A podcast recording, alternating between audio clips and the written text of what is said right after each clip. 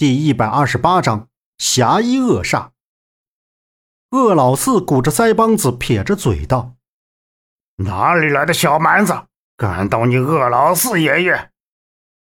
鄂老四定眼一看，看见萧平浪穿的破烂的衣服，再看他的模样，这分明就是算命先生。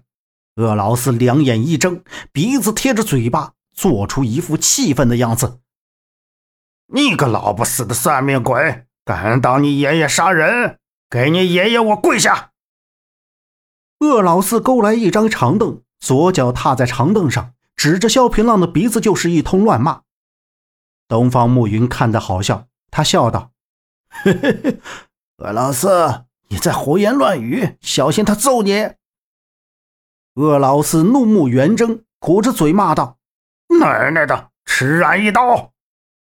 鄂老四的圆环大砍刀顺势而下，萧平浪不为所动，嘴角微微勾起，双指一挡，鄂老四顿时感觉砍到了一块大石头上。萧平浪双指一用力，鄂老四的刀便死死地夹在萧平浪的手指之间。鄂老四急了，任凭他如何使劲，却拔不动分毫。鄂老四撅起大屁股，整个人向后使劲。萧平浪微微一笑，双指松开，鄂老四整个人向后一仰，摔倒在地上。东方暮云毫不掩饰，哈哈大笑。鄂老四从地上爬起来，用袖子抹了嘴，吸了一口气，道：“他娘的，哪里来的狗杂种，这般厉害！”鄂老四佯攻一刀，萧平浪刚一夹在手指之间。鄂老四便松开刀，整个人扑倒在萧平浪的身上。萧平浪没想到这人会用这种下三滥的招数，一下子慌了。鄂老四想来找猴子摘桃，可是桃没摘到，却被一股无形的内力震开。萧平浪一脚踢在鄂老四的胸口，把他压在桌子上。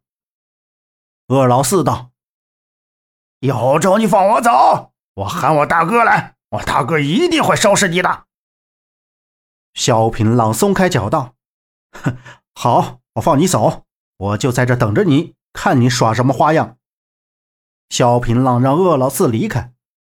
东方暮云道：“你就这么放他走了？”萧平浪道：“呵呵，我看此人面相虽恶，但天性可爱，不是什么十恶不赦之人。你不也在逗他吗？”东方暮云笑而不语，倒了一碗酒，仰头灌了进去。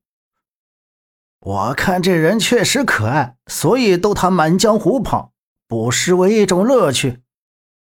东方暮云脸上挂着淡淡的笑意。两人干了几杯酒，正谈话着，从门外走进来三个人。左边的就是鄂老四，中间的那个头发赤红，长着个倒三角胡子，这人就是鄂老大了。右边那个黑面獠牙，长得像个青发鬼的人，就是鄂老二。大哥，就是他！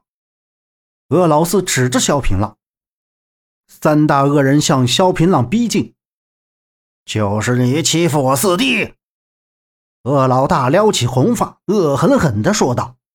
萧平浪道：“怎么，恶人帮就你们三个人呐？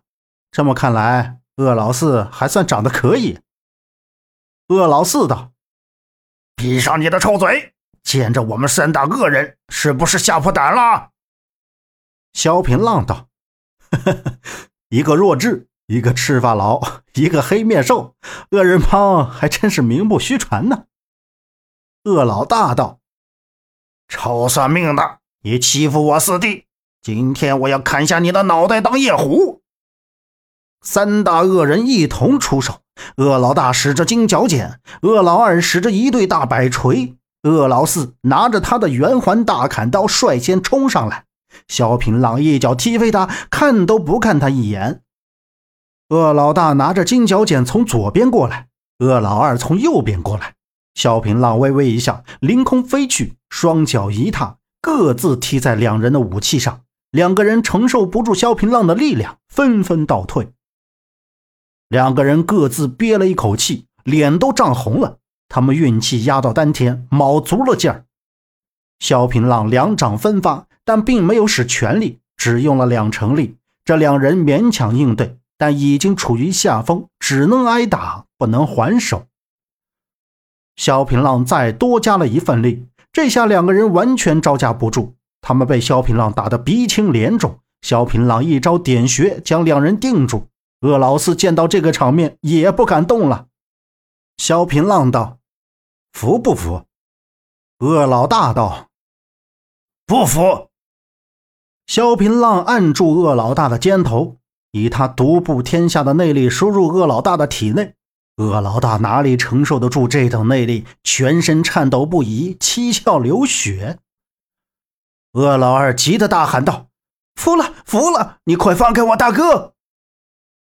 萧平浪停了手，恶老大一下恢复过来，道：“爷爷神通，我服了。只要爷爷吩咐，我们三大恶人为你马首是瞻。”萧平浪解开两人穴道：“从今天开始，我就是你们爷爷。以后见了我不叫爷爷的，我往死里打！我的命令不遵从的，废了你们武功。”萧平浪道。三个人都跪在萧平浪面前，爷爷在上，我们记下了。萧平浪点了点头，对准东方暮云道：“东方兄，我知道你江湖消息灵通，你能否替我打探一件事？”东方暮云道：“但说无妨。”萧平浪道：“杨伟善如今武功突飞猛进，我需要你搞清楚他如何学的那些武功，还有。”杨伟善会西元大法，我想你可以从西域的苦陀罗入手。